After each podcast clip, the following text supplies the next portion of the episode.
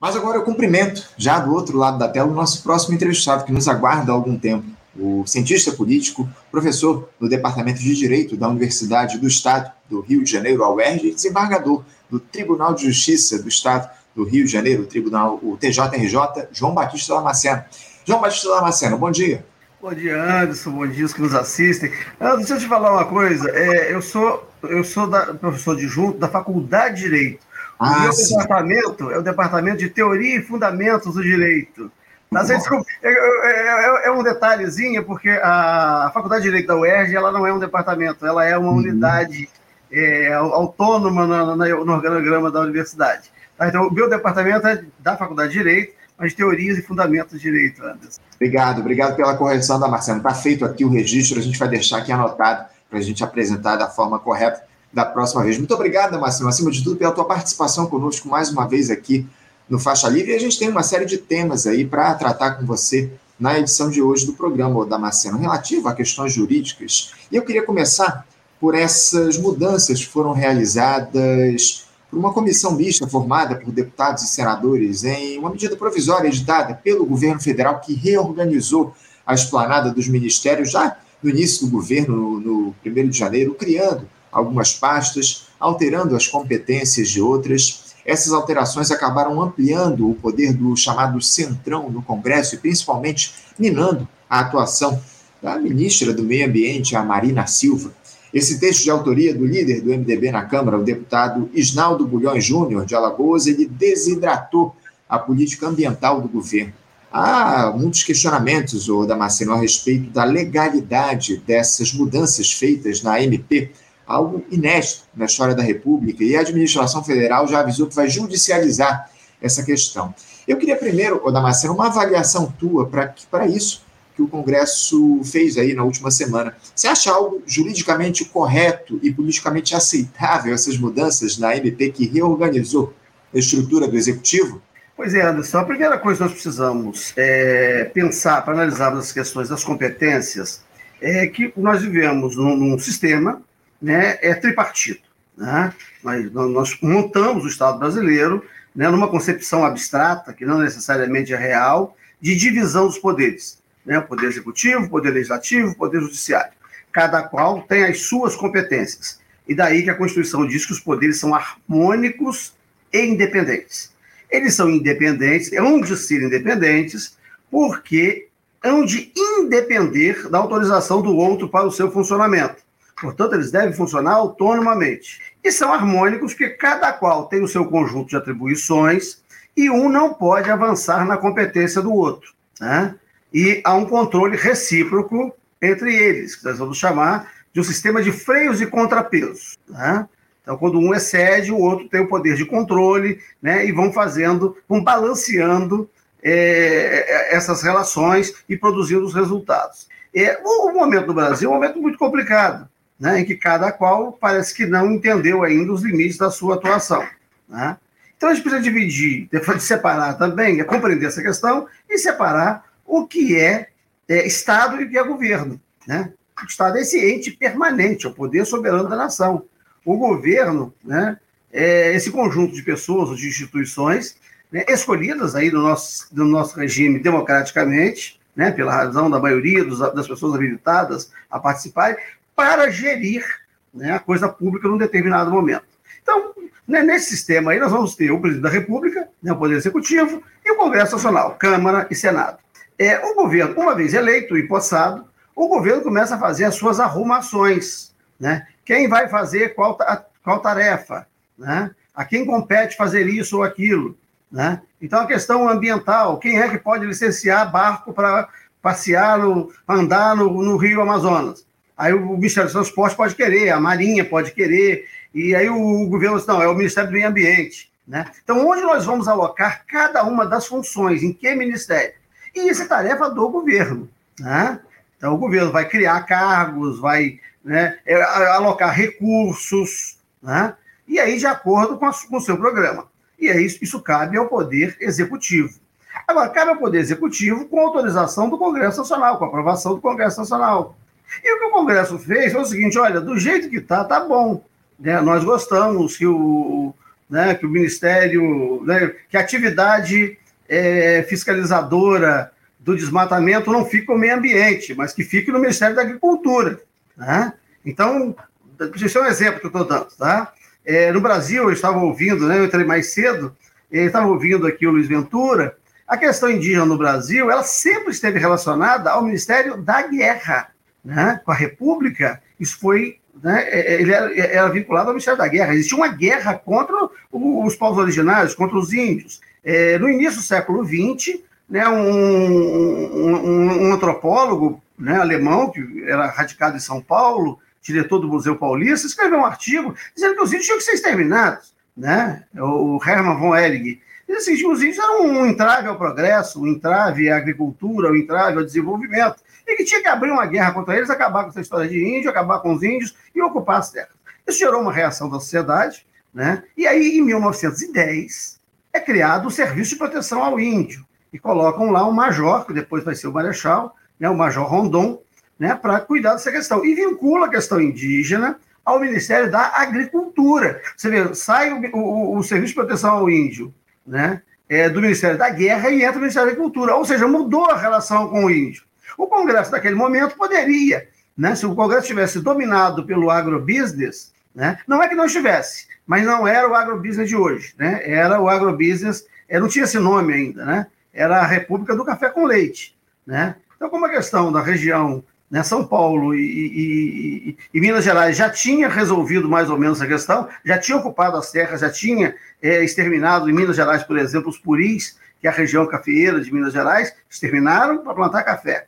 É, Minas Gerais, olha, pode a ficar com a agricultura, que a nós já não vai mais é, interessar. Né? Mas naquele momento, se o agrobusiness tivesse reagido, certamente né, a, a, lei que criou o Serviço de Proteção ao, a, aos índios não teria sido aprovada e o Congresso teria é, imposto uma derrota é, ao presidente da República, né, mantendo né, o Serviço de Proteção ao Índio no Ministério da Guerra, aí que não era para proteger.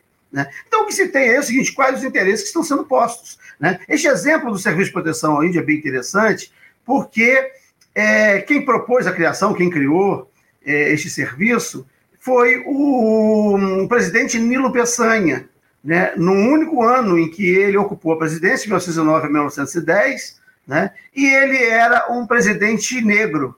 Né, o Nilo Peçanha era, né, para a época, se dizia que era um mulato, né, mas era um, um presidente negro, né, e é uma figura é muito popular.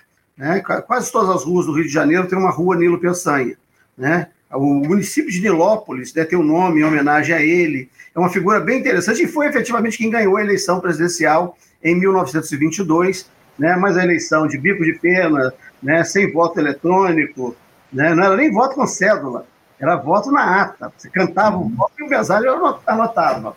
É, então, ele acabou sendo garfado na eleição de 1922 e deram a presidência para um é, fazendeiro que era um homem do agrobusiness, que era o Arthur Bernardes, né? e que governou durante quatro anos em estado de sítio. Então você vê que os problemas brasileiros não são novos, né? os problemas são antigos. Né? É que nós ficamos protelando aqui né, resolver esses problemas. Mas os interesses estão postos, né? E, e, cada vez que nós contemporizamos né, com esses interesses, nós apenas adiamos a, a, solução do problema. Cada vez né, que nós alimentamos é, esses setores hegemônicos, nós estamos é, é, atuando contra os interesses né, do, do geral, né, da sociedade do povo brasileiro. Você vê que o, o Nilo Peçanha não teve dúvida, encaminhou um, um, um, projeto de lei, a Lei 8.072, de 1910, né, e, e, enfrentou aquelas pessoas que queriam é, exterminar com os índios, colocou um, um marechal, né, o major, que depois virou marechal para cuidar da questão indígena, e nos propiciou depois que o Darcy Ribeiro fosse trabalhar com, com o Marechal Rondon. Né? Então, toda essa questão indígena, ela já não é nova, não. Né? Essa questão é uma questão antiga. Tá? Ah, hoje eu vejo a atuação do CIMI, que ganhou um protagonismo de tentativa de extinguir os órgãos públicos que cuidam da questão indígena. Né? A Comissão Indígena Missionária é, hoje tem um papel muito atuante né, na questão indígena, mas é, isso é uma deficiência do próprio Estado, que abdicou né, do seu dever né, de cuidar dessa parcela da população. E aí tem uma coisa que é complicadíssima, quando a gente fala da terra indígena, ela não é é, dos indígenas. Essa terra é pública. Isso. Essa, essa terra é pública que está, é, é, a gente vai falar a palavra afetada, né? Ela está destinada à utilização, né, à vida né, destes povos. Essa terra é pública, essa é terra da União. Portanto, quem está lá garimpando né, em terra indígena está roubando né, o mineral que pertence à União e, portanto, ao povo brasileiro. Quem está invadindo né, a chamada terra indígena está esbulhando terra pública. Né? Então, aí é que vem a questão, ah, o MST é, ocupou, né? a, a, Constituição diz, eu estou sempre com a Constituição, Anderson, hum. né? E a Constituição diz no artigo 5º, inciso 22, não preciso nem abrir para ler, assim, é garantido o direito de propriedade. Inciso 22 do artigo 5 Mas o inciso 23 diz o seguinte, a propriedade terá função social. Então não existe mais a possibilidade de alguém chegar e falar assim, olha, eu tenho escritura, né? eu tenho terra, né? a terra é minha, e não usa terra. Não, a, a, a, a propriedade da terra é uma concessão que a sociedade faz a alguém para que a utilize em proveito de todos. Né? Eu não posso me apropriar da água de um rio para impedir que as pessoas bebam, eu não posso me apropriar do ar atmosférico para impedir que as pessoas respirem, assim como não posso me apropriar da terra sem nenhum proveito para mim ou para outros, apenas para impedir que outros utilizem. Uhum. Né? essa é uma questão que coloca aí a propriedade improdutiva e o MST. Mas, por outro lado, né, é, nós temos, tanto produtivo quanto improdutivo, né, o, o latifúndio em terra pública também não pode. Isso é terra pública, isso pertence a todos. Né? Isso, é, isso é titularizado pelo Estado brasileiro, pela União. Então, quando a pessoa fala, ah, ocupou a terra indígena, ocupou a terra da União, né? é um esbulhador, é uma pessoa que está roubando uhum. o patrimônio do povo brasileiro. Não, sem dúvida, sem dúvida alguma. Está muito claro isso para todos nós, Damasceno. Muito, muito didática a tua explicação. Agora, eu queria avançar ainda um pouco mais, Damasceno, nessas, nessa decisão que foi tomada aí por essa comissão lá na Câmara dos Deputados na semana passada do Congresso Nacional, na verdade, comissão mista, foi muito pouco repercutida, inclusive que diz respeito à devolução ao Gabinete de Segurança Institucional, o GSI, a responsabilidade de coordenar as atividades de inteligência federal tirando a competência da Casa Civil. Há quem diga aí que essa medida se deu como um recado para o ministro Rui Costa, ministro-chefe da Casa Civil, mas o fato da é que isso acaba provocando problemas na organização da inteligência do Estado, ainda mais depois do aquilo que a gente viu lá no, no 8 de janeiro, lá da atuação do GSI, do Gabinete de Segurança Institucional, e a insistência do presidente Lula de manter militares no comando do GSI. Parece que o Congresso quer ver o circo pegar fogo ainda, Marcena ou eles vão só o Congresso lá. Né? O problema é depois que a gente abre a garrafinha né, e solta o diabo. Né? Como é que a gente coloca o diabo de novo dentro da garrafinha? Né? É, nenhum desses caras aí do Partido Militar, né, eles viraram uma força política, né, não se organizaram como partido ainda, tá? mas podem se organizar, estão criando aí uma associação brasileira de apoio aos militares. Isso vai virar ou uma grande milícia, né, ou um partido político. Tá? Eu espero que vire um partido político, porque aí, com representação, vem para o debate, vai disputar a eleição, a gente vai poder debater né, a, a, a tortura, a, a, os desaparecimentos, né, a supressão da soberania nacional, né, as políticas contrárias aos interesses públicos, né, tomados em 1964, 1985, a perseguição a, a quem pensava diferente. Acho que formar uma associação e, e, virar um partido político pode ser, pode ser bom, mas pode virar uma grande milícia. Pode virar alguma coisa como nós já temos na história na Alemanha né, nazista ou na Itália fascista. E, agora, quem trouxe essa turma para a política é, foi o presidente Lula. O presidente Fernando Henrique, né, com todos os efeitos que teve no governo, nas críticas que, né, inclusive no judiciário, nós fazemos, né, os juízes, quando se reúnem, e naquela época muito mais ainda, é, tinha crítica a determinadas posturas do governo, inclusive contrárias à magistratura e aos interesses dos juízes. É, quem se trata dos militares, ele extinguiu os, os, os, ministros, os ministérios militares, criou o Ministério da Defesa e reduziu, impôs uma redução né, no orçamento, que, que, né, que os obrigou a, a, repensar o tamanho e a alocação de recursos. Né? Então, o presidente Fernando Henrique Cardoso, que é de famílias militares, né, é, ele tinha essa visão de que eles não poderiam viver, né, formar um Estado à parte. Uhum. Quem né, no primeiro governo começa, é, no segundo governo, é, coloca essa turma toda né, para fazer o que queria, foi o presidente Lula, mandando o general Heleno para o Haiti, né, para treinar, né, fazer o que se faz com preto e pobre. Né, o treinamento foi feito no Haiti. Né? É, no dia 1 de abril de 2014, né, uma figura para mim até então obscura, mas que aparece no cenário nacional, é, desfilando pelo Rio de Janeiro né, com carros blindados e se endereçando para um, ocupar a favela da Maré, foi o, o general Braga Neto. Uhum. Né? Então, quem trouxe este pessoal para a política, para a visibilidade, tá? não foi outro que não o presidente Lula. Eu estava vendo aqui, em 2007, né, nós estávamos numa campanha muito grande contra a política de extermínio. Né? Então, nós, na época, nós fizemos um manifesto contra a política de extermínio, né, porque pela primeira vez a, a polícia praticara um, uma chacina à luz do dia. Todas as chacinas anteriores praticadas pela polícia eram à noite ou de madrugada. Pela primeira vez, foram duas chacinas à luz do dia, que foi no Alemão e na Coreia. O presidente Lula, né, é, na época, ele disse: crime não será enfrentado com rosas. Isso diante de uma execução de 19 pessoas no Alemão. Tá? Isso está. É, essa manchete está no G1, tá, no dia 2 de julho. Né? Lula, Lula, dois pontos. Crime não será enfrentado com rosas. A mesma coisa é, a Folha de São Paulo repercutiu no dia seguinte, no dia 3 de julho de 2007. Aí a frase mudou um pouco a frase assim: não se enfrenta bandido com rosas, diz Lula. Tá? É, isso empoderou essa parcela do aparato repressivo do Estado, tá? as, as polícias militares, no caso, no, no, no, caso das polícias do Rio de Janeiro, e uhum. trouxe as Forças Armadas para a área de segurança, e aí sim eles se habilitaram a entrar na política. Então você vê o perigo da gente criar é, o jacaré, ficar alimentando o jacaré. Porque no final ele vai querer, quando faltar comida, ele vai querer né, é, né, é, é, é nos comer. Tá? E aí tem o pessoal que diz, ah, ele alimenta pra, na esperança de ser comido por último. Né? É, o que acontece é o seguinte: quem alimenta o monstro será devorado pelo monstro. Tá? Então, nós estamos vivendo uma situação muito complicada, porque é, é, é, este monstro né, ele foi sendo alimentado ao longo do tempo. Né? E não se pode alimentar o monstro. Né? Então, o, o Centrão, né? Eu, eu, eu, estudei bem isso, Anderson, na, na, nesse período que eu estou te falando aqui, 2007. Uhum.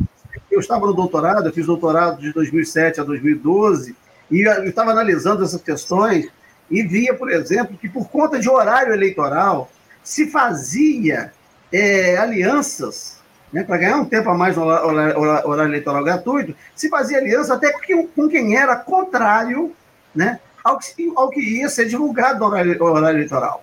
Então, as, o voto proporcional, por exemplo, proporcionava a eleição né, é, de gente que não tinha nenhum compromisso com a transformação social. Né? Então foi, isso foi muito complicado. Nós alimentamos ao longo aí dessas duas décadas o monstro. E ele agora está botando as unhas de fora e dizendo que é ele que manda, né? que a política a ser implementada é dele, né? e que não adiantou né, os 60 milhões de votos dados ao presidente da República, porque o programa a ser executado não é do governo que foi eleito, né? Uhum. mas dos interesses subalternos e subterrâneos né, que são agarrados aí e que não aceitam ser desarticulados é porque está funcionando bem assim, pra, evidentemente, para essa parcela, há 500 anos. É isso. Damasceno, eu, eu queria mudar um pouquinho de assunto aqui, porque na última semana o ministro do Supremo Tribunal Federal, Dias Toffoli, deu uma declaração, no mínimo polêmica, em relação ao ex-deputado e ex-presidente do Partido dos Trabalhadores, o José Genuíno. Ele disse ter votado pela condenação de réus no julgamento do chamado mensalão no ano de 2012 que ele considerava inocentes, incluindo o próprio ex-deputado. Isso teria ocorrido para que o Zé Genuíno, que aliás, para que o Dias Toffoli, ele mesmo, pudesse participar da definição das penas. Naquele processo, apenas os ministros que votaram pela condenação dos réus puderam se envolver na escolha da dosimetria. O magistrado afirmou exatamente o seguinte: abre aspas, eu votei pela condenação do ex-presidente do PT, José Genuíno, para poder participar da dosimetria, sim ele houvera assinado um contrato de financiamento com um dado banco, não me lembro o nome, junto ao tesoureiro do PT, Delúbio Soares. Mas todos nós que conhecemos o José Genuíno sabemos que ele não tinha ideia do que estava se passando completamente ingênuo e inocente em tudo que aconteceu. Todavia, ele havia assinado o contrato de financiamento.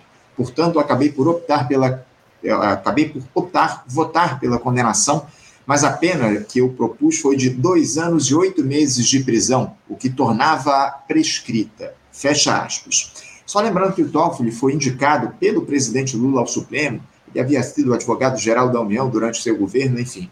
Damasceno, é, essa confissão do Toffoli, do te surpreende? Você considera aí uma iniciativa normal, essa do magistrado à época, votar pela condenação, mesmo acreditando na inocência do, do, do, do acusado, só para votar na dosimetria da pena?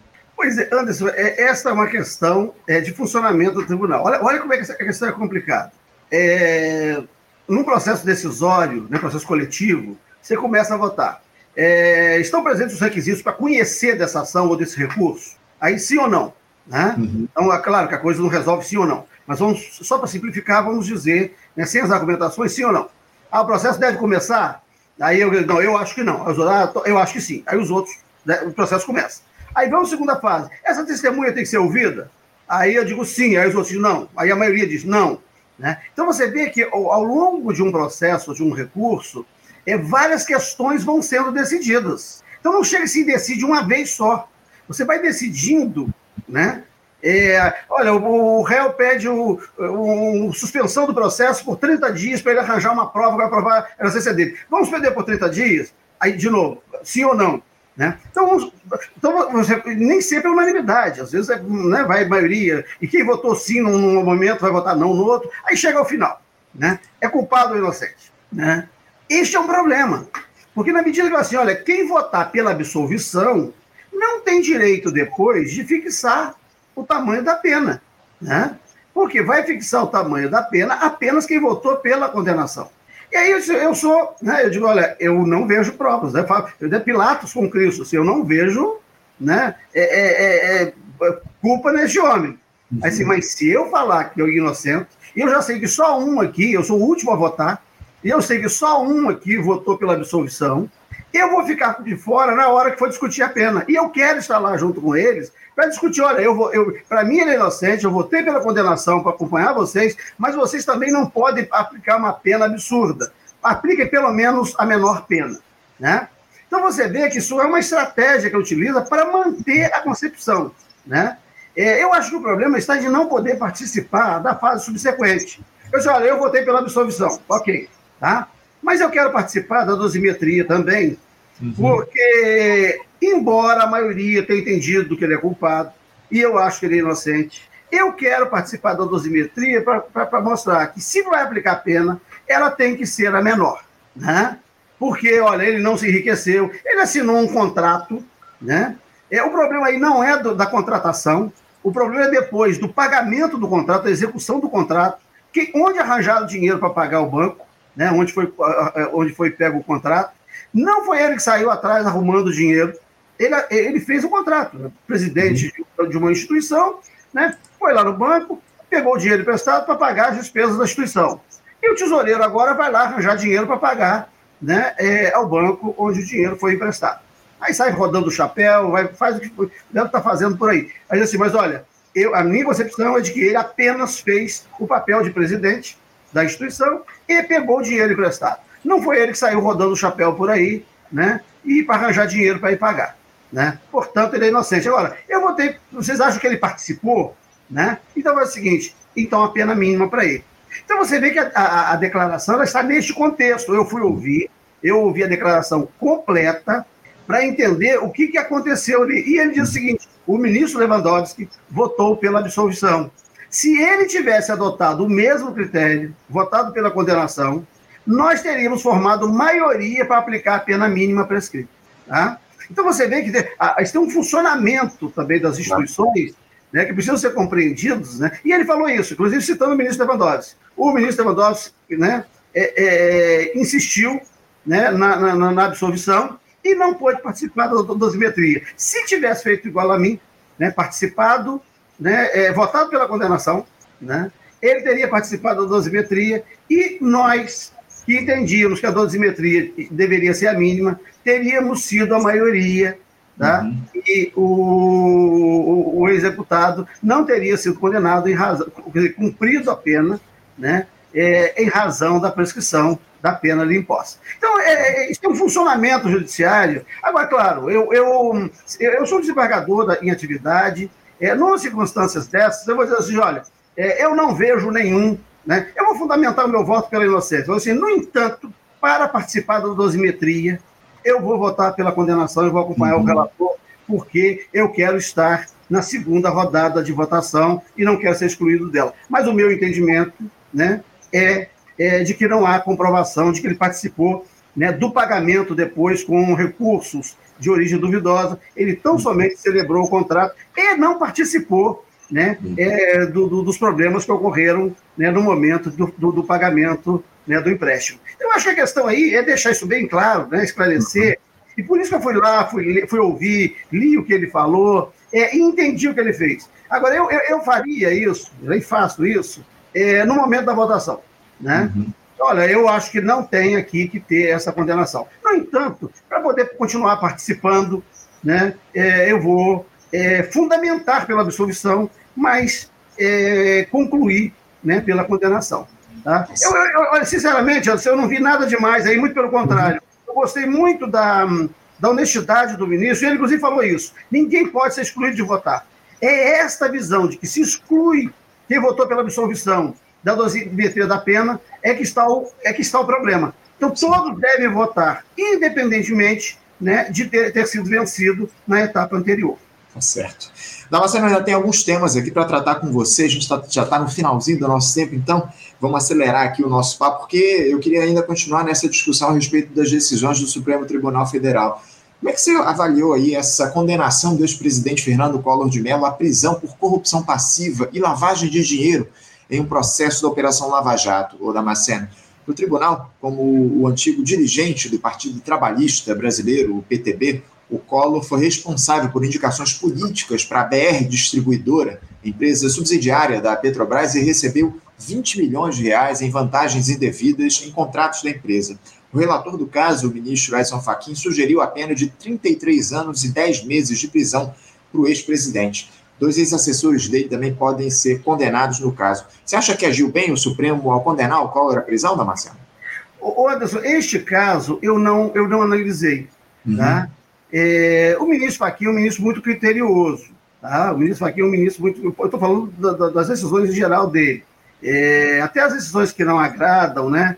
Ah, eu, o juiz bom é o que decide a favor, né? Eu sempre que eu encontro com uma pessoa, né? Estou na rua, estou no shopping, estou na loja, olha, o senhor julgou uma causa minha, o senhor julgou muito bem, né? O senhor foi muito justo, eu já sei. Você ganhou. Ah, ganhei, é exatamente isso. Né? Eu imagino, Anderson, que eu nunca tenha feito nenhuma barbaridade porque eu nunca encontrei o contrário. Alguém que teve apontado o dedo, você foi injusto, você não analisou direito. Eu acho até quem perdeu é, pode não ter gostado, mas não está raivoso comigo, não, não me odeia, não. Mas elogios eu já recebi muitos. Né? Enquanto a pessoa, em vários lugares, é, olha, o senhor julgou uma causa minha, tá, tá, tá, e foi muito justo, foi, julgou muito bem. Aí a pergunta, eu, eu rio e sempre pergunto, você ganhou, né? Ah, ganhei, então ótimo. Né? Então é exatamente isso. A, a decisão boa é a que nos favorece. Né? É, mas a gente tem que reconhecer que, mesmo nas decisões é, que expressam conceitos diversos do que nós temos, é, o ministro Fachin ele é muito criterioso. Né? E você vê que é uma decisão, não foi uma decisão né, é, monocrática, unilateral do, do, uhum. do ministro Fachin. Então, eu não conheço o processo. Tá? É, mas é óbvio que tem problema. Quando um parlamentar começa a indicar pessoas para ocupar função no executivo, isto é problema. Porque o papel de parlamentar é outro. Olha aquela questão da separação dos poderes. Para que um parlamentar né, é, é, ganha o direito de nomear funções do executivo? O ex-prefeito César Maia escreveu um livro Entre a Teoria e a Prática, no ano de 1985, já passam 38 anos. Eu tenho este livrinho. E o ex-prefeito César Maia disse ele foi secretário de Fazenda uhum. né, do governo Leonel Brizola, de 1983 a 1986. Né? E ele, deste livro, né, lançado no ano anterior à eleição de 86 e 85, ele falou que em gestões anteriores a dele, na Secretaria de Estado de Fazenda, deputados ganhavam o direito de nomear inspetores de fazenda, né? as inspetorias em cada município tem uma, e o deputado não sabia nem quem ele ia nomear, mas ele fazia um leilão. Né? Ele, ele dizia, olha, quem vai me dar tanto de dinheiro por mês para poder ocupar este cargo?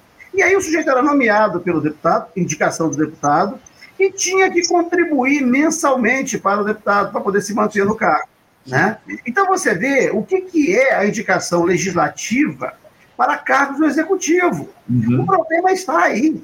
Por que, que um parlamentar que tem a função de fazer leis é, é, se dispõe a nomear pessoas para cargos? Né? O um, Bocaiúva Cunha né? É, e o Brandão Monteiro também levantaram essa questão né? de, de, de deputados querendo nomear o diretor do DETRO, o diretor disso, o diretor de emplacamento, o diretor do DETRAN, né? O que, que essas pessoas precisam? A, a, diretoria de licenciamento, né, que expede as carteiras de habilitação, né? Então, por que, que o parlamentar quer nomear né, alguém para essas funções? Não é tão somente para arranjar um emprego para o sobrinho, né, para o cabo eleitoral. Porque as funções é, não são funções para trabalho, né? O primeiro empreguinho. Então, a gente pensa, ah, ele botou lá um apaniguado. Não, a coisa é muito pior. Né? Neste caso, que César Maia escreve no livro dele, o livro, o nome do livro é Entre a Teoria e a Prática, o pessoal era indicado para fazer caixa, né? para si e para pagar o arrendamento né, ao parlamentar. Né? Então você vê que não é um empreguinho né, é, é para apaniguado. É coisa é muito, o buraco é muito mais fundo, né? Uhum. A, a, realidade é muito mais perversa. Então, acho que é essa questão que a gente precisa pensar, é quando acontecem essas coisas. Aí, ah, o fulano de tal, ele recebia. Olha, eu, eu, eu não vi o processo, não tenho a menor noção, é, mas é, uma condenação dessa natureza, ela deve estar, estar lastreada é, uhum. é, num conjunto de provas bem consistente para poder resultar né, na formação de um entendimento coletivo né, de um órgão como é o Supremo Tribunal Federal. Mas sobre o caso concreto, antes eu não tenho condição, porque eu teria que ter analisado. Se eu tivesse me falado, eu teria entrado lá no site Supremo e dado uma lida no processo para poder te falar melhor. Não, não, problema algum. Você, você, trouxe bem a realidade dos fatos e, acima de tudo, é isso que a gente precisa analisar. Você, você traçou aí um quadro muito importante a respeito do que a gente tem em relação a esse tema. Agora, Damasceno, uh, uma outra questão aí que, se, que surgiu no dia de ontem, porque depois da Justiça Eleitoral decidir pela inelegibilidade do eh, deputado Deltan Dallagnol, ontem nós tomamos conhecimento de que um outro deputado pode perder o mandato. Trata-se aí de Marcelo Crivella, ex-prefeito do Rio de Janeiro, acusado de montar um esquema no ano de 2020 para impedir reportagens sobre a saúde aqui no Rio de Janeiro. O caso ficou conhecido na época como Guardiões do Crivella. Além da perda do mandato, ele terá de pagar uma multa de 433 mil reais. Essa decisão é da juíza Márcia Santos Capanema de Souza, da, do Tribunal Regional Eleitoral aqui do Rio de Janeiro. A magistrada também determinou que o ex-prefeito fique inelegível nos oito anos subsequentes da eleição municipal de 2020. Essa decisão data do dia 8 de maio e é resultado de uma ação ajuizada pela coligação É a Vez do Povo, do PT e do PCdoB, feita no ano de 2020. Na ação, o bispo ele é acusado de prática de abuso de poder de autoridade e conduta vedada a agente público em campanhas eleitorais com base na Constituição. A decisão ela não tem efeito imediato e a, e a defesa do Crivella já anunciou que vai recorrer. Você achou justa aí essa decisão da juíza ou da Marcela? Pois é, Anderson, é, é, eu conheço o fato da época, tá? Não hum. conheço o processo, mas eu lembro das, da, da, né, da, das matérias que saíam sobre os tais guardiões que impediam, né, a, a, que pedia a imprensa, que pediam à imprensa de reportar determinadas ocorrências. Tá? É, isso é um, um problema, porque não só a repercussão eleitoral, como a, o próprio cerceamento da liberdade de expressão, da liberdade de imprensa. Né? Agora, isso é outra coisa, isso é outra realidade, né? presente né? Em, em, no Brasil, que eu pensei que a gente estivesse superando. Né? É, a gente tem um problema, né, que está, está voltando a ser problema, a questão das campanhas eleitorais, que determinados candidatos não são autorizados em determinadas áreas. Né? Agora, durante o mandato, determinados políticos né, é, impedem é, reportagens é, nas suas áreas. Eu quero te lembrar, para mim, o caso mais emblemático é a eleição para deputado do ano de 1974, é, no estado do Rio de Janeiro e no distrito, então não era município, no distrito de Belfo Roxo. Uhum. Tá? Você não podia ter é, reportagens sobre o que se fazia eleitoralmente, politicamente no, no distrito, você podia falar do, dos crimes. Né? Uhum. Belfo Roxo era uma, uma área que chamava de desova. Né? Ainda tem longas áreas não ocupadas, e aquilo era um lugar onde os grupos de extermínio atuavam, é, é, é levavam as pessoas é, é, e jogavam. Né? Então, sobre isso podia falar. Tá? Mas sobre questões eleitorais, sobre questão do poder político local, não podia. O município se fechou, o, distrito, hoje o município se fechou né, de tal ordem que só o distrito de Belfort hoje elegeu quatro deputados. Nunca mais aconteceu isso. Tá? Foram Oswaldo Lima, Jorge Lima, Antônio Gaspar e José Haddad. Tá? Se imagina um distrito eleger quatro deputados. Tá? Uhum. Ou seja, ninguém pôde entrar para fazer uma campanha é, é fora né, daquele lugar, tá? dentro daquele lugar. Então, o distrito inteiro, né? e eles falavam isso. Aqui é porteira fechada. Tá? Só os candidatos aqui, daqui, podem fazer campanha aqui. Então, nós temos, isso é uma prática que é recorrente.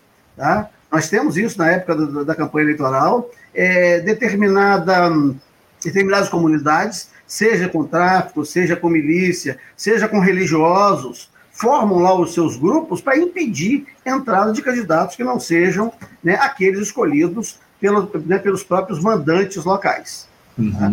Então, se, é, isso é uma anomalia, isso é uma violação né, a, a, ao Estado democrático de direito, isso é uma violação às liberdades públicas. Tá? Eu conheço muito bem a juíza Márcia Capanema, uma admirável colega, uma pessoa né, né, da, mais absoluta integridade, né, de formação intelectual, de eticidade. Né. Eu, eu, imagino, também não vi a sentença dela.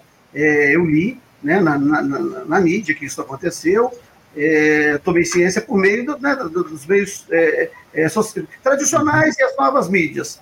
É, e eu suponho que ela deva também ter elementos suficientes para poder é, é, chegar à conclusão que ela chegou.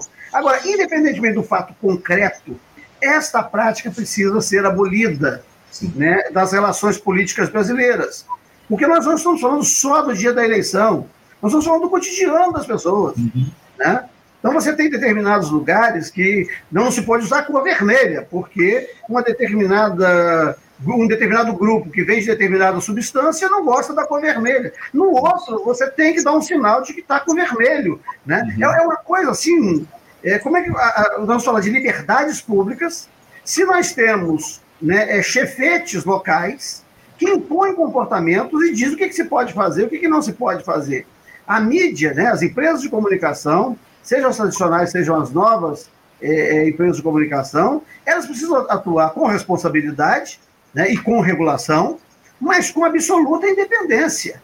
Né? Então, eu acho que, eu não conheço a sentença, uhum. né, mas o, o, é, é, plenamente plausível, é muito razoável né, que um abuso dessa natureza, né, é, se, quando ocorrer, seja punido e tenha consequência. Anderson. Tá certo. Damasceno, eu ainda tenho uma última questão para fazer aqui para você nessa nossa entrevista longa, porque nesse fim de semana foi publicada aí uma, uma reportagem, uma denúncia no site UOL, em matéria do jornalista Eduardo Militão, de que o Tribunal de Justiça do Rio de Janeiro ele pagou durante o regime de recuperação fiscal do Estado 677 milhões de reais em bônus salariais para 604 juízes e desembargadores. Esse benefício, de acordo com a matéria, foi extinto há 20 anos, mas os magistrados entendem que uma decisão do Supremo Tribunal Federal os autoriza a receber. Esse adicional por tempo de serviço, conhecido como quinquênio, foi pago a 48% dos juízes e desembargadores na ativa e aposentados do Rio de Janeiro entre maio de 2022 e o mês passado. A identidade de quem recebeu e a forma como os repasses foram feitos não foram informados.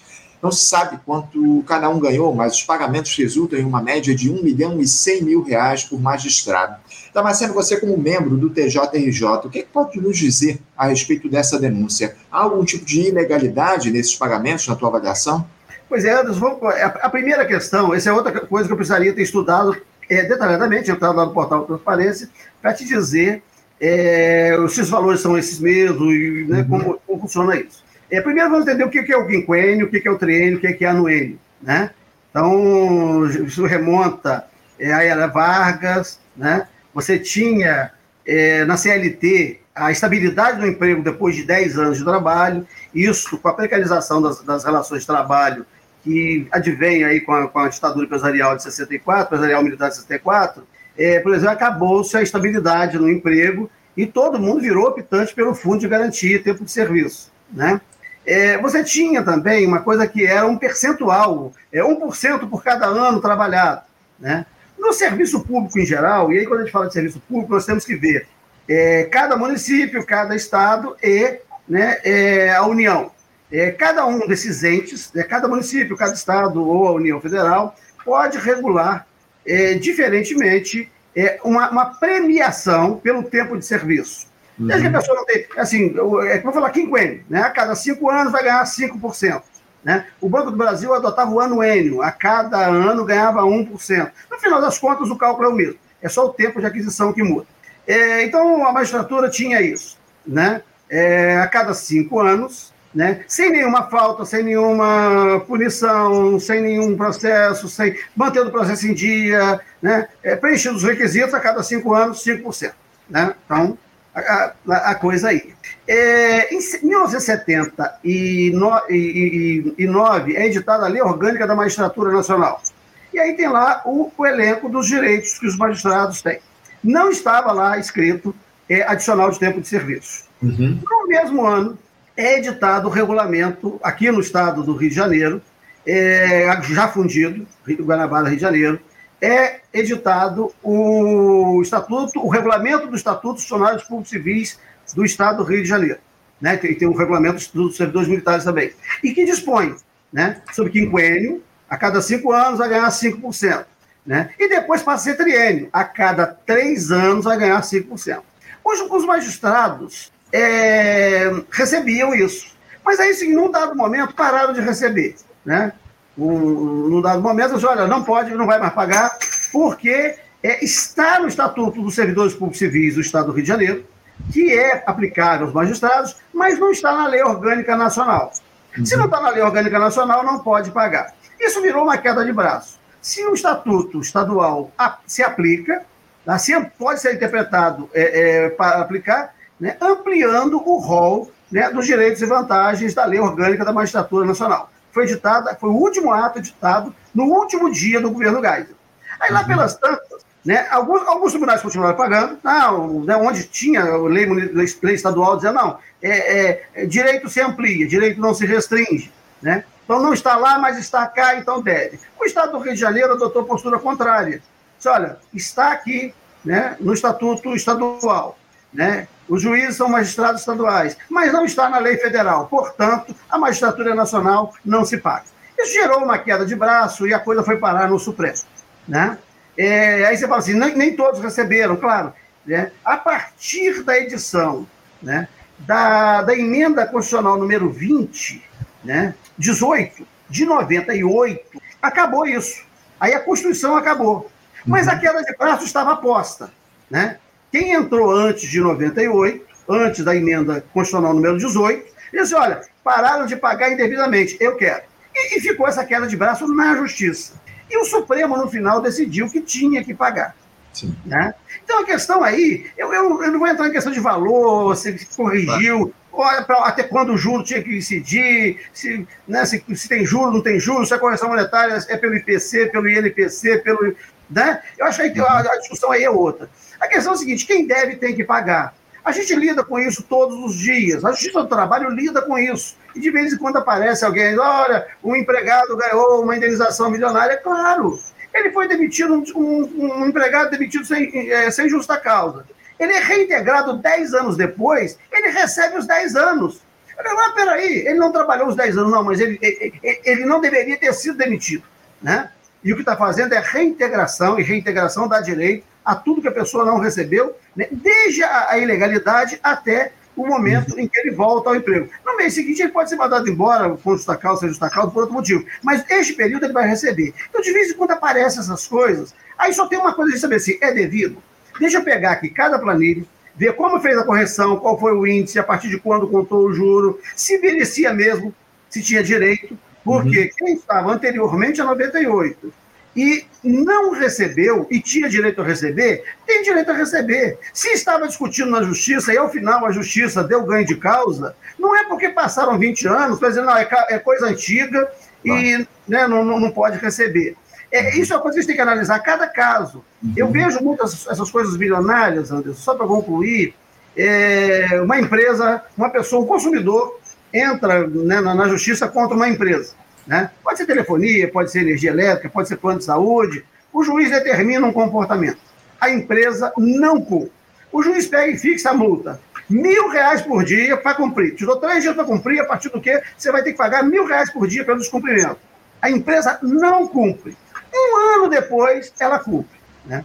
Aí vem a pessoa, olha, eu fixou, deu três dias para cumprir, né? para ligar minha luz, para ligar minha água, para me internar, para fazer a cirurgia que eu tinha direito, qualquer coisa. Né? Deu três dias para fazer, eles não fizeram. Fixou multa de mil reais por dia, eles não fizeram. Um uhum. ano depois resolveram fazer. Eu agora quero a multa de 365 mil reais.